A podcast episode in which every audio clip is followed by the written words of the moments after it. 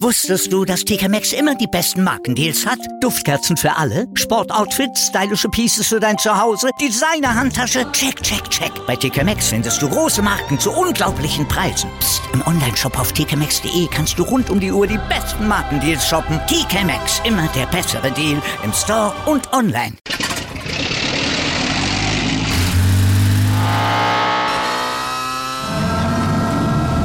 Von 0 auf 100. Aral feiert 100 Jahre mit über 100.000 Gewinnen. Zum Beispiel ein Jahr frei tanken. Jetzt ein Dankeschön, rubbellos zu jedem Einkauf. Alle Infos auf aral.de. Aral, alles super. Der Kanzler kommt. Was? Zu uns? Verdammt, ich habe keine Hose an. Bleib ruhig sitzen, ne? Der ist alles in Ordnung. Nein, nein, nein, der kommt nach Frankfurt zum DFB. Ach so. Der will sich den DFB Campus angucken und sich für Equal Pay einsetzen. Dabei sagen viele, die Bundestrainerin übrigens eingeschlossen, Equal Play wäre erstmal wichtiger. Also bessere Strukturen und gleiche Voraussetzungen für Männer und Frauen und damit auch Talentgerechtigkeit. Ja, wenn er da was anstoßen könnte, da wäre schon viel gewonnen. Ja, sein Vorstoß war da auch ein bisschen, ein bisschen forsch, muss man sagen. Zeitgenössisch, aber forsch. Und wenn er dann sich jetzt aber auch noch für die Förderung der kleineren Sportarten einsetzen würde, also nicht nur Fußball, dann wäre noch mehr gewonnen. Beziehungsweise dann würde da vielleicht mal wieder was gewonnen, also von deutschen Athletinnen und Ja, Athleten, wenn das das mit der Förderung klappt. Leichtathletik ist ja so ein Beispiel, ne? Ja, ja, Gewinne, ja. Also es sind auf jeden Fall unsere Zuhörenden bei Stand jetzt, denn äh, ihr bekommt natürlich jede Menge Sport, ja, und er bekommt die Sportthemen des Tages frei Haus geliefert. Das sind heute, Malte? Ja, wir lassen uns gleich, apropos kleinere Sportarten, nicht Fußball, von der Orga-Chefin der European Championships in München mal über das aufklären, was bei diesem Multisport-Event dann ab dem 11. August zu geboten sein wird. Wir hinterfragen die Personalie Modest und mögliche Wettbewerbsverzerrungen durch Wechsel nach dem Saisonstart und wir haben eine besondere Podcast-Empfehlung für euch. Ein Podcast, der die Ereignisse rund um die WM-Vergabe nach Katar mal kritisch aufarbeitet. Also starten wir los und sagen guten Morgen zu Stand jetzt im ersten Sportpodcast des Tages, unterstützt vom Sportinformationsdienst vom SED. Ich bin Andreas Wurm. Ich bin Malte Asmus und wir würden uns freuen, wenn ihr uns liked, besternt, rezensiert und natürlich abonniert und uns auch wegen unseres Newsblogs weiterempfehlt. Der wird täglich mehrmals aktualisiert und auf Insta gibt es unter stand.jetzt.podcast noch mehr News. Dann allerdings in geschriebener Form und vielleicht auch das eine oder andere kleine Video. Darüber spricht heute die Sportwelt. Stand jetzt. Die Themen des Tages im ersten Sportpodcast des Tages. Stand, Stand, Stand, Stand. Jetzt. Mit Andreas Worm und Malte Asmus auf meinsportpodcast.de. Analyse. Olympia in Deutschland, das ist ein Traum, das ist eine Vision, haben viele Sportfans, aber aus den verschiedensten Gründen ist die gar nicht so leicht zu realisieren. Ja, und von daher wird das so schnell wohl nix bei uns, aber in diesem Jahr gibt's wenigstens eine Mini-Olympia-Ausgabe, die Multi-EM, die European Championships nämlich. Exakt 50 Jahre nach Olympia 72 putzt sich München dafür wieder raus, denn so sagt Marion Schöne, das ist die Chefin des Olympiaparks und die Chefin des Organisationskomitees der EC, also der European Championships, EC würde man im Englischen sagen. Das hat sie im Interview mit dem SET nämlich gesagt. Es war uns einfach äh, ein Bedürfnis, ein ganz dringendes äh, zum 50-jährigen Jubiläum wieder eine wunderschöne Multisportveranstaltung hier im Olympiapark zu haben. Und auch wenn der Olympiapark dieses Event wollte, der Rechteinhaber der Championships wollte, naja, letztlich, also äh, letztlich wurde das Event zum Glück nach München geholt, ähm, aber das war alles andere als leicht, oder? Es war dann äh, schon auch eine zähe Angelegenheit, weil das Wichtigste ist natürlich, dass man die Finanzierung so eines äh, Projektes sicherstellt und das ging einfach nicht ohne öffentliche Zuschüsse. Ja, das Finanzielle war das eine. Ein Event kostet ja doch schon ordentlich viel Geld, wenn man das in so einer Größenordnung austrägt. Und gerade diese European Championships, die kosten Bund, Land und Stadt immerhin 100 Millionen Euro. Dazu kamen dann aber auch noch Bedenken vom Innenministerium. Der DOSB war sich da nicht so ganz sicher und die Verbände hatten auch noch ein paar Problemchen. Ja, und dann kamen ja noch die typischen bürokratischen Probleme in Deutschland dazu. Es äh, ist nur so, dass es letztendlich, äh, als wir anfingen, noch keine Richtlinien gab. Und dann hieß es dann, ja, Frau Schöne, Sie sind ja zu früh dran. Äh, wir wissen noch nicht, wie wir damit umgehen sollen. Kommen Sie doch noch mal in ein paar Jahren. Und dann habe ich gesagt, na ja, ähm, in ein paar Jahren ist unser 50-jähriges vorbei. Also wir müssen das jetzt schon irgendwie hinkriegen, dass wir 22 äh, diese Veranstaltung hier haben. Am Ende hat man's geschafft. Alle haben sich durchgerungen. Und so empfängt München nun 4700 Teilnehmerinnen und Teilnehmer und 177 Entscheidungen in neuen olympischen Sportarten bei dieser Mini-Olymp, bei diesen Mini-Olympischen Spielen. Das war deutlich größer wird als die Olympischen Winterspiele in Peking, nämlich fast doppelt so groß. Definitiv. Also von München aus soll jetzt erstmal ein Signal ausgehen, vor allem auch an die Olympiaskeptische und eher IOC-skeptische deutsche Bevölkerung. Das erhofft sich Schöne. Sie setzt auf Transparenz, was die Verwendung der Mittel beispielsweise angeht, geht da sehr offen mit um, aber geht auch darüber hinaus glaube, das schafft Vertrauen.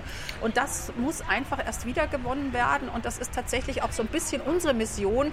Also wir versuchen auch mit dieser Sportgroßveranstaltung zu zeigen, Sportgroßveranstaltungen sind möglich, ohne dass groß äh, in, äh, in die Natur eingegriffen werden. Sie sind nachhaltig möglich, sie sind mit Unterstützung der Bevölkerung möglich und sie werden sicherlich auch äh, positiv in Erinnerung bleiben. Und München setzt auch ein Zeichen beim Thema Nachhaltigkeit, denn mit dem Olympiapark als Zentrum werden die Sportstätten von 1972 genutzt. Mit einer Ausnahme Beachvolleyball und Klettern findet an sehr prominenter Stelle auf dem Königsplatz in München statt, mitten in der Stadtmitte und soll dort natürlich und wird ganz sicher auch zum Publikumsrenner werden.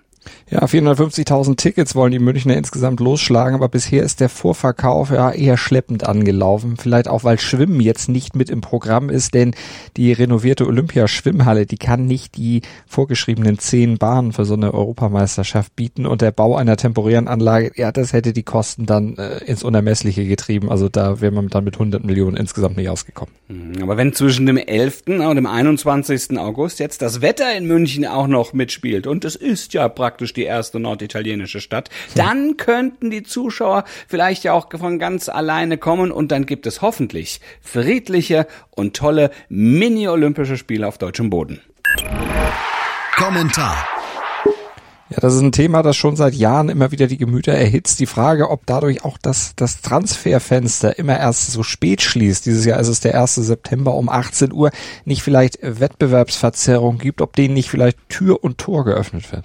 Ja, aktuelles Beispiel, ne, an dem sich diese Frage im Moment festmacht und auch heiß diskutiert wird, ist das Beispiel äh, Modest letztlich es ist eins von vielen Beispielen, aber es äh, regt zum Nachdenken an natürlich. Modests Wechsel von Köln nach Dortmund, ne? Dann, der, der sorgt beim Kölner Team für Umstellungen und bei Trainer Steffen Baumgart so richtig für eine dicke, äh, für einen dicken Hals, ja. Also, also der sah sich natürlich gezwungen, seinen Torjäger ganz kurzfristig für das Spiel gegen Schalke natürlich dann aus dem Kader zu nehmen, wenn sowas dann ausgerechnet vier Stunden vor Anpfiff irgendwie aufploppt. Uh, der war richtig sauer. Der war richtig, richtig geladen. Kann man ja auch verstehen, denn sein eigentlicher Matchplan war damit natürlich kurzfristig erstmal komplett über den Haufen geworfen worden. Dank äh, VAR-Hilfe ging es ja am Ende dann nochmal gut, würden einige sagen, die ist dann äh, nicht so gut mit den Kölnern meinen. Aber das Problem, das bleibt ja bestehen. Mannschaften verlieren Leistungsträger, schwächen sich, weil sie Kohle brauchen, müssen sich selbst schwächen. Andere haben die Kohle, verstärken sich noch, stehen am Ende dann deutlich besser, wesentlich besser besetzt da als die direkte Gegnerschaft, ja, obwohl der offizielle Anpfiff zur Bundesliga-Saison schon längst ertönt ist. Also die im Grunde im zweiten, zweiten Anlauf verbessern die sich noch. Naja, und dann geht's ja auch noch ein Stückchen weiter. Ne? Es gibt ja auch bestimmt viele Fans, die eine Dauerkarte gekauft haben, und zwar im guten Glauben, dass ihr Starstürmer, wie jetzt im aktuellen Fall in Köln zum Beispiel, ja weiterhin unter Vertrag steht. Tja, und nun heißt es plötzlich Bad Badge, April, April.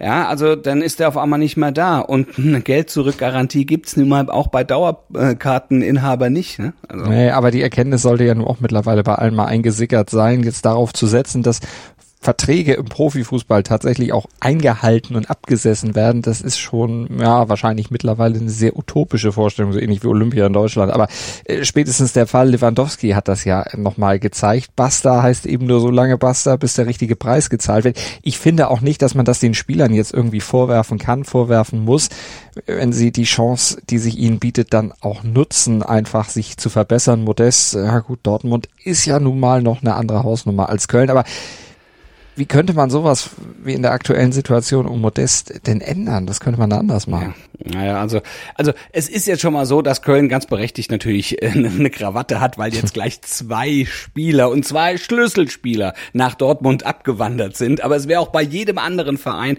wäre das natürlich echt ärgerlich. Also ähm, also im konkreten Fall, ne, ähm, für den konkreten Fall der Wechsel nach Saisonstart müsste man eine Transfer-Deadline für das Inland ziehen, die parallel äh, zum Meisterschaftsstart im Grunde liegt. Das mhm. wäre dann zwar hart für den BVB gewesen, muss man sagen, weil der nach der Erkrankung von Sebastian Aller zeitlich natürlich unter Druck geraten wäre, einen Ersatz zu suchen und irgendwie dann eben auch zu finden. Aber insgesamt wäre es ehrlicher und es wäre sportlich insgesamt wahrscheinlich dann fairer gewesen für alle. Ja, das sollte im Grunde so sein wie in der Schule. Wenn die Stunde beginnt, dann musst du die Hausaufgaben fertig haben, ja. nicht erst zehn Minuten nach dem Klingeln. Heute in der Sportgeschichte. Wir haben den 9. August und heute feiern wir den Geburtstag einer Fußballlegende. Der Mann, der als erster Fußballweltmeister, als Trainer und als Spieler wurde, der Brasilianer Mario Zagallo, der feiert heute seinen 91. Zum Glück wieder zu Hause. Der ist ja rechtzeitig zum Geburtstag äh, aus einem Krankenhaus wieder entlassen worden. Der hatte eine Atemwegsinfektion, aber mittlerweile ist auf dem Weg der Besserung und eben auch wieder zu Hause. Ja, Zagallo war an vier der Stand jetzt fünf WM-Titeln Brasiliens beteiligt und Malte, du hast äh, ja auch gesagt, der erste, der diesen Triumph als Spieler und Trainer in irgendeiner Art, äh, dem das gelungen ist, ja. Genau, geboren wurde er 1931 in Machayo und eine aktive Karriere hatte er, die auch durchaus gut war. Die startete 1946 beim Club America FC in Rio de Janeiro. Der war Halbstürmer und links außen, wurde schnell Nationalspieler, gewann 58 und 62 die WM und wurde dann nach seinem Karriereende ab 1967 Trainer. Ja, Velho Lobo, ne? der alte ah. Wolf, so nennt man Zagallo wegen ja seiner taktischen Kniffe noch heute und diese Kniffe zeigt er auch in zwei Amtszeiten als Nationaltrainer von 1970 bis 1974 und zwischen 94 und 98. 1970 wurde er als Trainer dann auch Weltmeister und an seiner also vierten WM-Teilnahme war 1994 als technischer Koordinator beim Verband noch mit dabei. Und wenn man ihn fragt, welcher der vier Titel der wichtigste aus seiner Sicht war, dann antwortet er stets, die Frage ist leicht zu beantworten. 58 als Spieler und 1970 als Trainer, also natürlich die jeweils ersten. Ja, ja, klar. Und äh, zuletzt hatte Sagalo Brasilien übrigens 2002 interimsmäßig betreut. Und sein letzter großer fußballerischer Triumph, der brasilianische Titel im eigenen Land, der erfüllte sich nicht. Bei der Heim-WM 2014 zerstörte ja dann Deutschland diesen Traum mit dem 7 zu 1 im Halbfinale in Belo Horizonte. Analyse. Ja, sie wirft schon ihre Schatten voraus. Die WM in Katar in etwas mehr als 100 Tagen startet sie mit dem Eröffnungsspiel. Ja, die wohl, man muss es so sagen, umstrittenste WM aller Zeiten. Ja, und, und zwar völlig zu Recht, muss man sagen. Ne? Also bis dahin, bis zum 21. November, richtet mein Sportpodcast.de den vollen Fokus auf dieses Ereignis und den stand jetzt größten Skandal der Fußballgeschichte, die Vergabe der Weltmeisterschaft in den Wüstenstaat. Und es geht um die, seine Hintergründe. Mhm. Sieben Monate hat unsere Redaktion die Ereignisse aufgearbeitet. Wir haben da ganz viel recherchiert, mit Expertinnen und Experten gesprochen. Und in dieser neuen Podcast-Serie, die wir an den Start bringen, beziehungsweise gebracht haben, seit gestern ist die erste Folge online. Da ordnen wir dieses dunkle Kapitel des Weltfußballs mal ein. Mehrteilige Serie. Hier ein kleiner Appetizer. Es ist ein Sommertag im Juli 2022. Deutschland ist Weltmeister. Schon seit den frühen Morgenstunden strömen Menschenmassen auf die Straße des 17. Juni in Berlin. Eine Euphoriewelle rollt durch das Land. Die Menge feiert. 500.000 Menschen sorgen für ein schwarz-rot-goldenes Fahnenmeer. Auf einer großen Bühne reckt Manuel Neuer stolz den WM-Pokal in die Höhe. 2 zu 1 Sieg im Finale von Los Angeles gegen England. In einer Parallelwelt hätten die letzten Wochen so oder so ähnlich aussehen können. Stattdessen heißt es, The 2022 FIFA World Cup is Qatar. Die WM-Vergabe nach Katar ist die Geschichte von dubiosen Geldströmungen, katastrophalen Arbeitsbedingungen und politischer Einflussnahme. Sie ist gleichermaßen Korruptionsdrama, Menschenrechtskatastrophe und Politthriller. Verdacht auf Korruption, Bestechung und Geldwäsche. Das sind die fast schon nach Mafia klingenden Stichworte für die Festnahme von sieben Funktionären der FIFA. A union trade group says that it expects another 4,000 migrant workers to die uh, before the World Cup happens. Michel Platini ist am Dienstag im Rahmen der Korruptionsuntersuchungen im Zuge der WM-Vergabe an Katar festgenommen. Ich bin Moritz Knorr. Ich bin Journalist und Fußballfan, seit ich denken kann. Ihr hört Beyond Qatar, die Geschichte hinter der Skandal-WM.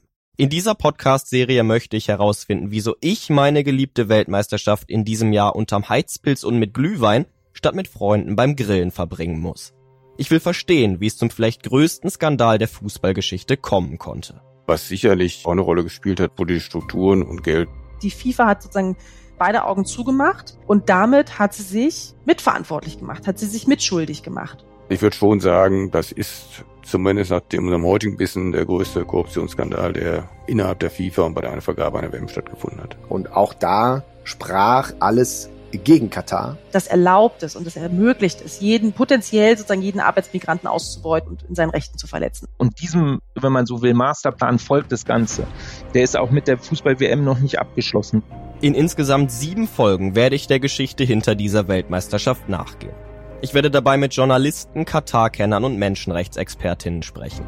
Ihr hört Beyond Katar ab dem 8. August jeden zweiten Montag überall da, wo es Podcasts gibt.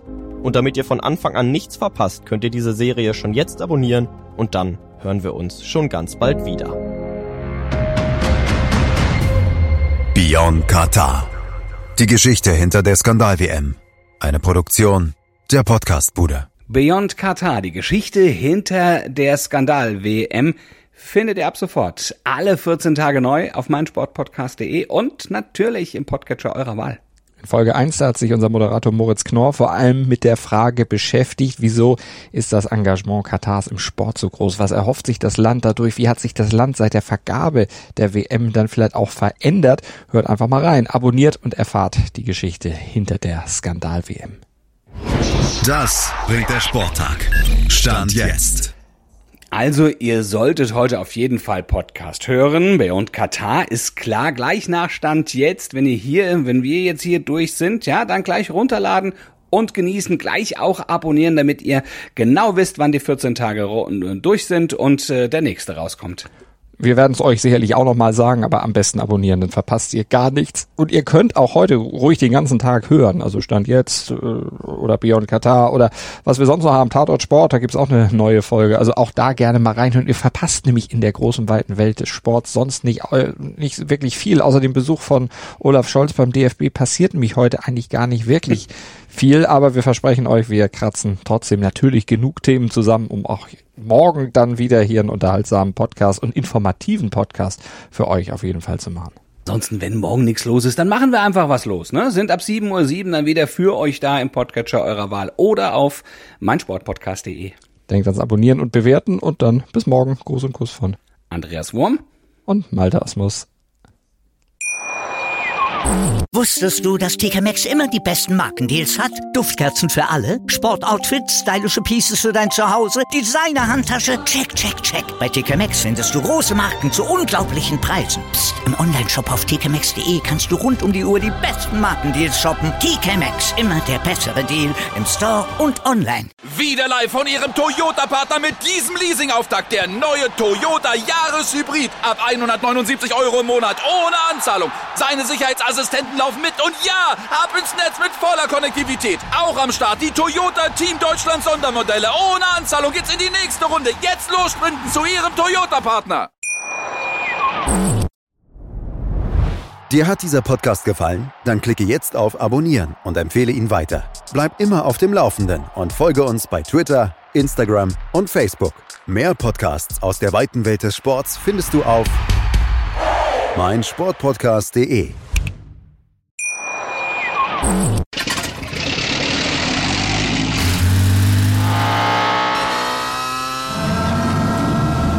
Von 0 auf 100. Aral feiert 100 Jahre mit über 100.000 Gewinnen. Zum Beispiel ein Jahr frei tanken. Jetzt ein Dankeschön, rubbellos zu jedem Einkauf. Alle Infos auf aral.de. Aral, alles super.